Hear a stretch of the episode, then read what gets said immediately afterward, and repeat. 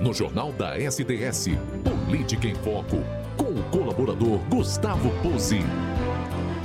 Ainda na pauta de política, né, tradicional já aqui no Jornal da SDS, toda a segunda participação de nosso colunista, colaborador Gustavo Pose. Muito bom dia, Gustavo, bem-vindo mais uma vez ao Jornal da SDS. Quais os destaques que você traz para a gente nesta segundona? Bom dia. Vamos lá. Bom dia, André. Bom dia, Érica, Tereza, Leonardo. Eu vou inverter aqui, uma vez que vocês acabaram falando agora aí da questão da PEC do teto. Sim, sim. Eu tenho algumas coisas também para podermos refletir sobre essa questão, né? Ah, legal. Lembrando que essa questão da PEC do teto, né, é, o, existe hoje uma obrigatoriedade do executivo de cumprir um teto máximo de gastos, né? Uhum. Porque senão ele incorre o risco aí de responder, é, responder aí é, por, por improbidade administrativa, tem todo um perigo Sim. se quando um administrador público ele ultrapassa o limite de gastos, né? Então uhum. essa que é a questão. Então essa PEC ela vem justamente autorizar uh, que o Poder Executivo Federal possa gastar mais do que tem, Sim. né? Mas como o dinheiro não é mágica, ele tem que dizer da onde que vai sair é, é, é essa situação. E justamente é, a busca por 90, é, um pouco mais de 91 bilhões de reais, né?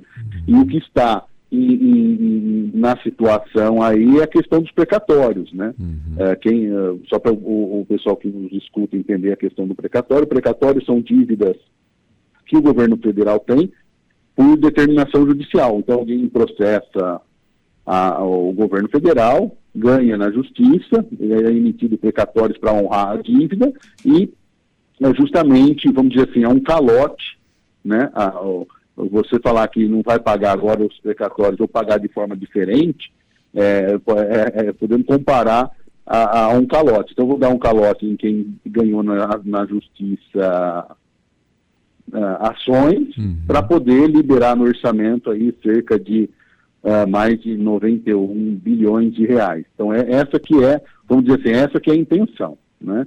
É, e essa liberação, parte desse recurso, é para honrar o Auxílio Brasil que Sim.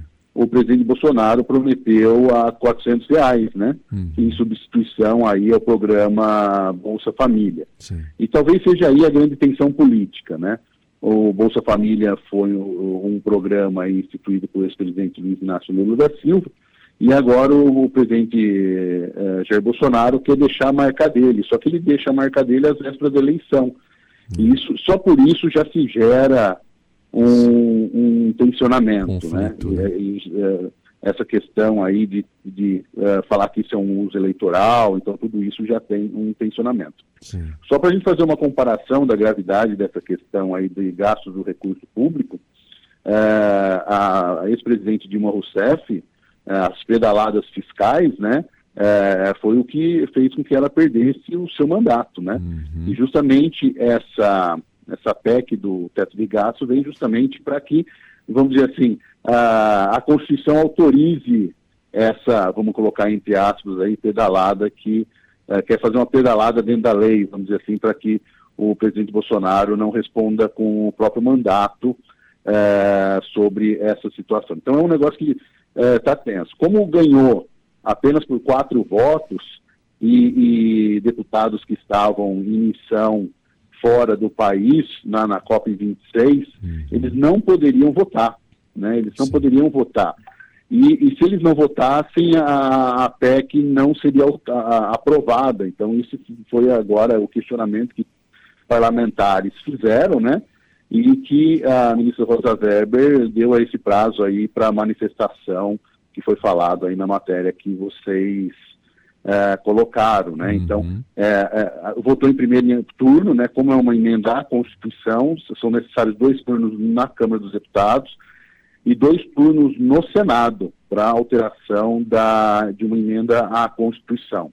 Então, ainda isso tem muito, muito a caminhar, né? A, a, é possível que se vota ainda essa semana em segundo turno, se não tiver nenhuma interferência, vamos dizer assim, uh, do STF nessa, nessas votações, né? Uhum. E se anular primeiro turno, aí o, o presidente da Câmara vai ter que votar novamente uh, essa matéria, porque é, é, obrigatório dois turnos antes de remeter a PEC para o Senado. Então, vamos ter essa semana, vai ser bastante intensa sobre essa questão da PEC. Né? É, e o governo quer o quanto antes né, resolver isso, né? Sim, porque a, a previsão é pagamento já para esse mês de é, novembro, é, exatamente. né? Então ele precisa pagar, começar para começar a pagar, ele precisa liber, acabar com esse é, esse novelo, vamos dizer é. assim, né? É, então a pretensão é para começar a pagar já esse mês Sim. para as pessoas que já têm o antigo Bolsa Família, que já estão cadastrados pelo governo federal, né? Sim, sim. Essa é a, a pretensão. É, rapidinho, André, me deixa dar um destaque aqui. Semana, essa semana também promete rapidamente, né? O ex-ministro do Bolsonaro e ex-juiz é, federal Sérgio Moro uhum. deve estar se filiando essa semana, provavelmente na quarta-feira, no Podemos, né? Sim. E isso pode, em certa medida, uh, tumultuar o cenário político. hoje nós temos as eleições para 2022 polarizada entre Lula e Jair Bolsonaro, e essa uh, eventual participação do ministro Moro, né? representando a Lava Jato, que vamos colocar assim, nos últimos anos tem sido enterrada, uhum. é, pode dar um, um, uma pimenta a mais aí na, na, na, disputa eleitoral de 2022. Então é uma expectativa que nós temos aí no mundo da política, essa filiação do Sérgio Moro no Podemos para uma eventual candidatura a presidente da República. Então isso ainda também vai agitar os, os bastidores políticos. Né? Podemos dizer que essa seja a terceira via que tanto se aguarda? É, na verdade, a terceira, é, a terceira via a gente tem o seguinte: nós temos o, o Ciro Gomes, uhum. que disputa ser essa opção, né? Nós temos o PSDB, que está rachado, ele, o próprio uhum. PSDB, nós temos aí a pretensão do governador da Dória, Dória. de ser o candidato a presidente, mas Sim. ele não é uma unanimidade dentro do próprio partido. Sim. Então existe aí, vamos colocar, o PSDB querendo para si essa, esse rótulo de terceira via, uhum. o Ciro Gomes querendo isso e agora entra o, o, o, o Moro Sérgio Moro na jogada, na jogada para tumultuar um pouquinho mais é, a disputa para 2022 para presidente da República. Agora, só, então, só... essa semana vai ser movimentada. Gustavo, Oi? só para Tereza, tudo bem? Tudo bem, graças a Deus. Tudo jóia. Só para assim dar um pitaco, né? Hum. É, toda essa essa divisão vai só contribuir para mais uma reeleição, ou do Lula ou do Jair. Porque é, conforme verdade, mais sim. divisão, pior é, né? Sim, na verdade é pior para a terceira via, né? Isso, para a terceira via. Porque o Bolsonaro e o Lula acaba vendo toda essa movimentação e vamos colocar assim, essa terceira, essa eventual terceira via que venha a acontecer, acaba ficando terceira, quarta, quinta, sexta e não, é. não tem fôlego político para chegar num segundo turno, né? É, porque qual, o que, que eu vejo, a, a minha opinião política? Sim. O, o ex-presidente Lula, ele está com mais facilidade de chegar no segundo turno que o, que, que o Bolsonaro hoje. Uhum. Então, em tese, o candidato a ser retirado do segundo turno é o Bolsonaro. Bolsonaro. É. Nesse sentido, o Moro, ele, é, em certa medida, ele consegue uh, tirar um pouco de voto do Bolsonaro, mas eu não sei se é o suficiente para levá-lo ao segundo turno com o Uhum. Lula. Você entendeu? Então, uh, porque assim, o Moro ele participou do governo Bolsonaro, né? Ele era a, a vamos dizer assim, a, a, encarnação da Lava Jato, né? A personificação da Lava Jato uh, no Brasil, foi o grande garoto propaganda, vamos dizer assim, da Lava Jato, né? E provavelmente ele vem na disputa política para 2022 com esse rótulo. Uhum. O, o, juiz que combateu a corrupção, algo que o Bolsonaro buscou fazer esse rótulo nele na eleição passada e ao longo do seu mandato acabou é, perdendo essa, essa característica aí de um político que combate a, a corrupção, né? Então o o Moro vem né, nessa situação aí, acredito eu, fazendo uma análise. E nesse sentido, o Ciro e o, e o PSDB, eles perdem fôlego, né? Uhum. Para tentar aí ser essa terceira via. Forças diluídas, né? Sim, sim, com certeza. Destaques mais locais, Gustavo? É, vamos rapidinho para a pauta da Câmara de amanhã, né? Nós não tivemos sessão semana passada, E, então, nós temos algumas coisinhas aqui, eu vou tentar fazer de forma mais genérica, André, não, fica à vontade. Para que a gente uh, não, não, não, não, não tome muito tempo. Mas temos dois vetos em especial, né, na sessão da, de amanhã, né? Um veto é do projeto de lei do vereador Elton Carvalho, uh, que fala sobre a questão da brigada de incêndio, foi aprovada pela Câmara, né? E o, houve sanção, uh, desculpa, houve o veto do prefeito municipal para esse projeto, né? Uhum. Uh, o outro projeto é do vereador Paraná Filho, né? Que basicamente, ele, no projeto de lei, ele, é, que foi aprovado pela Câmara é que pessoas ligadas com cargos comissionados ou alguma relação é, funcional com a prefeitura, é, parentes é, desse do, do, funcionário não poderia contratar com a administração. Digamos, eu tenho uma empresa certo. e a minha esposa é funcionário é, comissionado na prefeitura. Eu não, a minha empresa não poderia prestar serviço para a prefeitura. Entendi. O projeto foi aprovado na Câmara e também foi vetado pelo o prefeito municipal, né? Então, esses dois vetos, acredito eu, que vão ser derrubados, né? Uhum. A prefeitura ultimamente tem vetado grande parte dos projetos dos vereadores, né? E o que eu tenho percebido é, é, é, é que a Câmara tem aí uh, derrubado os vetos do prefeito, né? Uhum. É, rapidinho, nós temos aí uma lei do vereador Azuaite que fala do programa Catatreca, uma questão de de resíduos sólidos, né? Uh, ah, para regulamentar isso, né? Sim. Nós temos também bastante recurso de remanejamento de recursos, emendas parlamentares, uh, isso de, de, de vários, várias situações aí, emendas de vereadores, uh, remanejamento de ficha, vai ter muito processo nessa, nesse sentido. E em destaque também, né, uh, para essa semana uma, uma, uma lei do, do vereador aí, é, Robertinho Mori, né, uhum. é, que dispõe sobre a frente parlamentar em defesa dos direitos da pessoa com deficiência e doenças raras, né, então Sim. é uma nova frente parlamentar que vai ser criada na Câmara Municipal.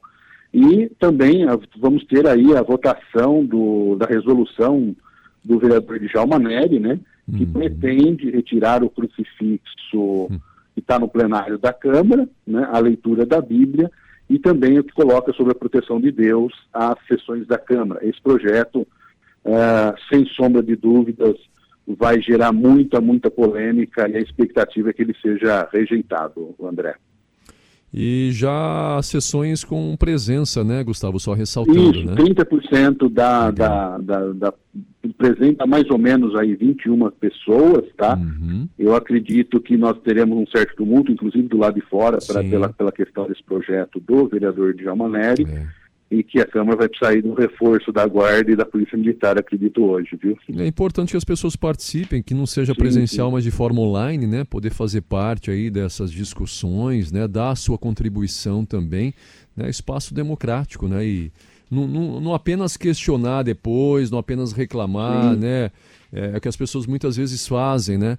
Metem o pau que a Câmara não faz nada, vereadores não fazem nada, mas é porque não acompanham o dia a dia de um vereador, de uma vereança, de um prefeito, né? E espaços como esse, sessões como essas, né? É importante Sim, que você certeza. participe né, e dê a sua contribuição. Porque a Câmara eh, representa mais, eu acho, o legislativo. Exatamente. Tem né? uma representação muito maior do que a prefeitura no que tange as várias, vários pensamentos na sociedade. Nós temos 21 parlamentares Pois e é. cada um pensa de um jeito. Né? Exatamente. Né? Então, o prefeito é um só, lá os vereadores são 21. Sim. Então, é um momento de diálogo, de, de uh, reflexão, de colocar o que pensa, e a população pode aí procurar o vereador que ou que se simpatiza mais, Sim. ou que votou nele, foi eleito, né? Uh, para que honre aí a, a, os votos, né? É, a sua então, participação democrática não se restringe apenas no momento de votar, né? Mas Com também certeza. ao longo né, das, das é, candidaturas, é, né, das gestões. Tem né? um, um, tem um filósofo, Tocqueville, que escreveu a obra Democracia na América, ele fala assim, que é, a população participa na escolha do seu representante uhum. e também na vigilância do que foi eleito. Ah, né? Então é, é necessário esse acompanhamento para que a soberania popular também não seja corrompida. Né? Exatamente. Né? Ainda mais quando se trata de assuntos tão polêmicos como esse, né? Desse projeto Sim. aí, desse vereador, né? E tantos outros que fazem parte aí, que vão com certeza influenciar no dia a dia de uma, de uma comunidade, de uma população, né? Tão grande é, como é de São Carlos. O grande temor desse projeto em especial do vereador Djalma é que é o primeiro passo, né? É. É, o primeiro passo é tirar da Câmara, depois da Prefeitura, uhum. é, e até, que, até onde vai chegar isso, uhum. né? É o primeiro passo em direção a quê? Esse é o nosso grande receio no que tange a, a esse projeto, né? Sim, com certeza. Vamos acompanhar. A, nós temos aí uma mobilização muito grande para a rejeição desse projeto. É, imagino. Bom, vamos acompanhar. Ao longo da semana a gente vai se falando, qualquer novidade, qualquer destaque, né, alguma coisa mais é, surpreendente, a gente volta a se falar também ao longo da semana. Perfeito, então. Gustavo, obrigado, viu? Boa segunda, André, boa Léo, semana. Tereza e Érica, uma boa semana aí para vocês. Obrigado a todos um abraço. nós. Até. Até mais, tchau, tchau. A informação em tempo real. Jornal da SDS. Adicione o nosso WhatsApp SDS 16 33 62 44 85 e participe do Jornal da SDS.